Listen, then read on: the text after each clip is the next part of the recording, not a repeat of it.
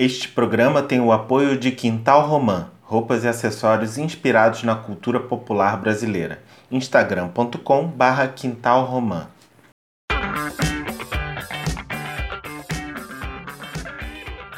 Oi, gente! Para quem está chegando agora, este é o podcast Sente o Som. Eu sou Felipe Gomes e toda semana eu recebo um convidado para a gente falar de música de maneira afetiva a partir das nossas subjetividades, do gosto de cada um. Através dessa troca a gente se conhece, fica sabendo do trampo de cada um e de quebra descobre novos artistas ou revisita paixões antigas.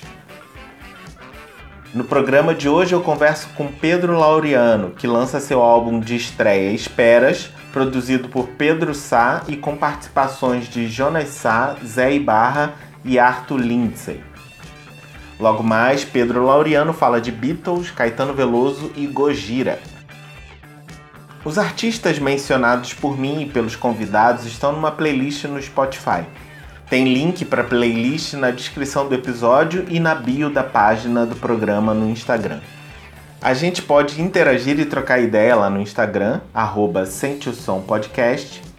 E eu fiz também um perfil público no Telegram. Quem quiser mandar um áudio ou uma mensagem, só procurar t.me barra Sente o Som Podcast.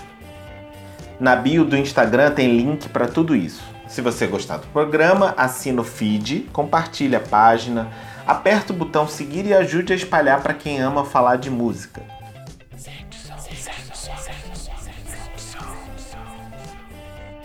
Pedro Laureano é professor universitário, pesquisador das relações entre arte e psicanálise Pedro já compõe há quase 20 anos, mas começou a gravar seu trabalho só recentemente. Em 2018, lançou um EP de compositor, com suas músicas interpretadas por Antônia Adnet, Dora Morelenbaum e Vicente Nucci. Agora ele estreia como artista com o álbum Esperas, que está disponível nas plataformas digitais. Na minha visão, esse trabalho tem um tom bem convencional, reflexivo, com temas pessoais e outros mais universais. Achei um trabalho de uma entrega desconcertante, muito corajoso. As canções passeiam por vários estilos musicais, com as guitarras de Pedro Sá e a bateria de Daniel Conceição conduzindo as viagens. Confiram. Vamos então ouvir Pedro Laureano falar de Beatles, Caetano Veloso e Godira. Eu me chamo Pedro Laureano, vou eu sou compositor, é músico, professor também de psicologia. Enfim, eu vou fazer a indicação aqui dos meus três favoritos. É, quer dizer, dos três favoritos não, dos três artistas que eu vou indicar. E é muito difícil fazer essa escolha, é muito cruel. Por um lado, é. Então, se a, a proposta, eu sei que a proposta aqui é de falar da parte afetiva, a primeira coisa que me que me instigou a proposta é, é, a crueldade de escolher três. Então, assim, tentei escolher três que fossem representantes aí da de uma certa diversidade que para mim é importante, assim, na hora de escutar coisas, né? Primeiro que eu, que eu escolheria é o maior de todos, vamos dizer assim, que é o Beatles. É, que é uma influência inevitável, né, para quase qualquer pessoa que, que, que, que faz está de alguma forma no âmbito da música popular ou barra pop ou, ou rock ou que, me, que, que usa essas influências. E eu tô no. E, e, é engraçado porque eu acho que a coisa da escuta pelo lado afetivo também, né? Ela, ela tem uma dinâmica muito própria de, de ondas, né? Então a gente. Eu tenho muito isso, assim. Por exemplo, bandas que eu não escuto há anos, às vezes eu me pego entrando num momento muito forte, de, intenso de, de delas. Eu acho que o Beatles para mim tem uma coisa entre várias camadas que existem ali, né? Tem uma coisa muito é, de uma afirmação muito grande, né, de criatividade e de uma alegria, né? A mensagem básica dos Beatles era era, era a mensagem de amor, né? Com várias nuances, mas tem um tem um sentimento muito forte ali, né, de né? acho que o Beatles sintetiza até uma época do mundo muito muito interessante assim, né? Não é que não existiam problemas, existiam muitos, mas eles sintetizam toda uma, uma contracultura, um, um modo de ver a vida diferente, enfim, é isso. Então eu tô, tô numa fase de reouvir os álbuns que eu já ouvi 500 vezes dos Beatles. A outra banda que eu, que eu indicaria também é meio óbvio, né, na verdade. Que é um artista que eu tenho ouvido muito, mas tem a ver com, com o Caetano Veloso, né? Meio óbvio, né? Ele tem feito lives incríveis e, e, é um cara sempre atual. É, eu, eu fiz um disco agora, o Esperas, que, que foi feito com o produtor dos três discos, últimos discos de estúdio, né, discos autorais do Caetano, que é o Pedro Sá. E eu acho que eu redescubro camadas do Caetano.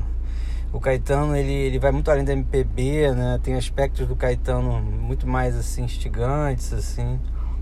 E é um cara que me influencia muito, assim, né? Tem, acho que até uma influência que às vezes eu tento evitar, porque é grande demais, às vezes, né? Pra, na própria cultura brasileira mas que a gente acaba sempre voltando. Então, para mim é muito importante. E também muito importante para mim por causa da influência nas letras, né, na no modo de dar uma densidade filosófica à canção, assim, que para mim é uma coisa uma densidade de, de pensamento mesmo, né? E não necessariamente cabeçudo, mas pensamento.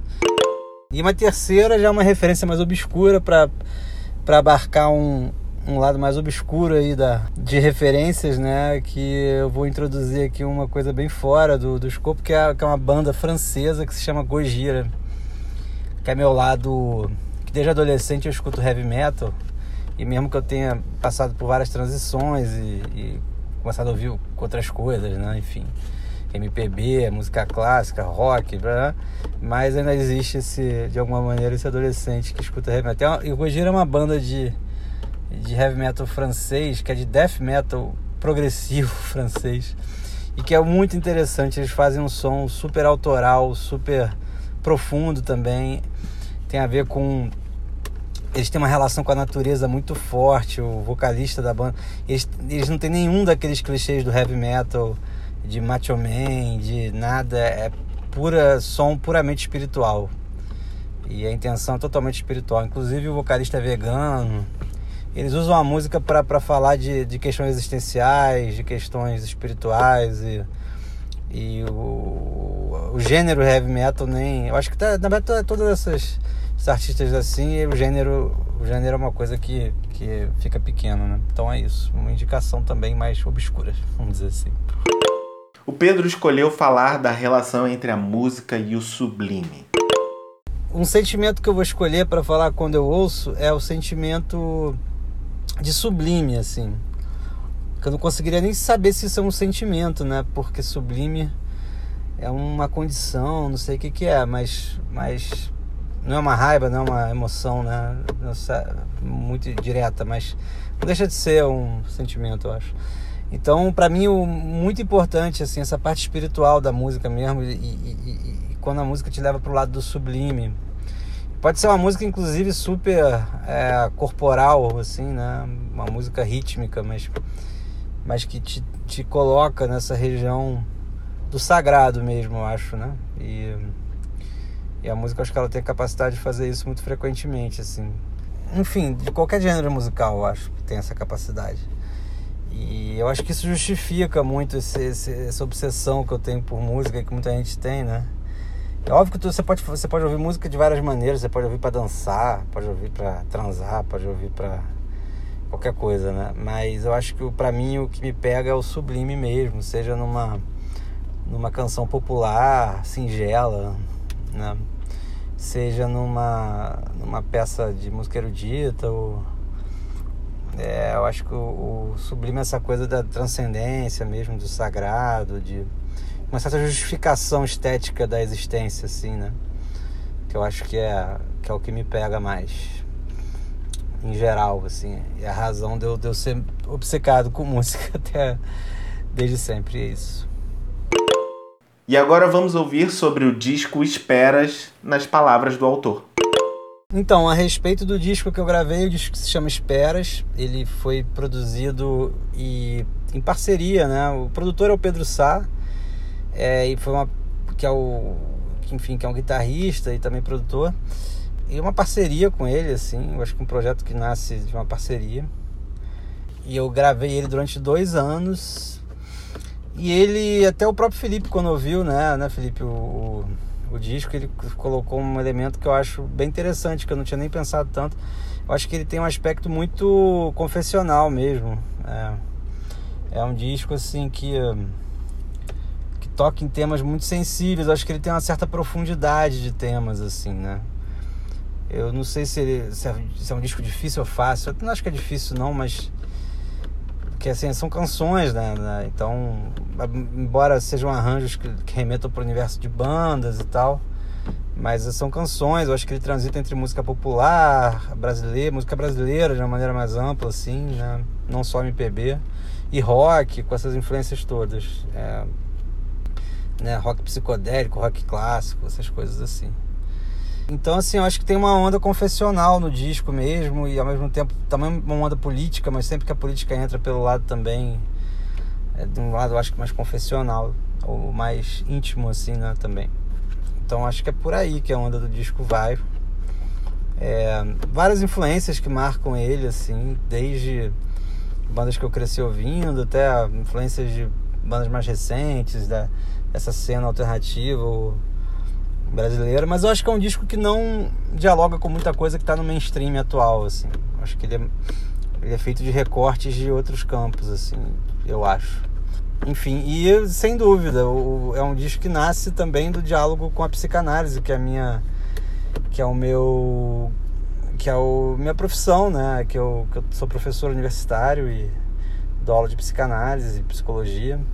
Também faço prática clínica. Fui clínico hoje em dia é, nem tanto, mas já fui né, da clínica bastante. Então dialoga, eu acho que é um processo em conjunto, acho que para expurgar os demônios, né, para expurgar, para encontrar, encontrar canais de expressão, criar, né? Eu acho que a maior alegria que existe é criar mesmo. Então, isso a psicanálise atesta, né? É, que uma das coisas mais bacanas que você pode fazer é essa. Então, acho que é poder ter a oportunidade de criar. E é uma coisa que é apaixonante. E, e a psicanálise chama isso de sublimação, né? E é isso, acho que tem um diálogo muito amplo e, muito estreito entre, entre a psicanálise e, e a arte, né? Que já, já é antigo, inclusive, esse diálogo. E para mim ele é muito atual. Assim, para mim ele é muito necessário. Então o disco ele, ele surge dessas linhas aí também.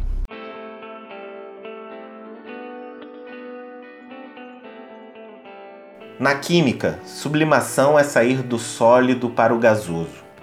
Sublime, então, carrega uma ideia de transformação, de transcendência, como Pedro disse. As artes, a música, têm esse incrível poder quase mágico de mexer com os sentimentos, de um lugar para o outro, quase que instantaneamente. Um interesse grande meu aqui nesse podcast, se não for o maior, é ouvir as pessoas falarem sobre o que mexe com elas. Criar envolve sair da zona de conforto, arriscar, se expor, explorar novos mundos. E o que isso faz com a nossa cabeça? As músicas do Pedro que mais bateram em mim circulam por esses temas.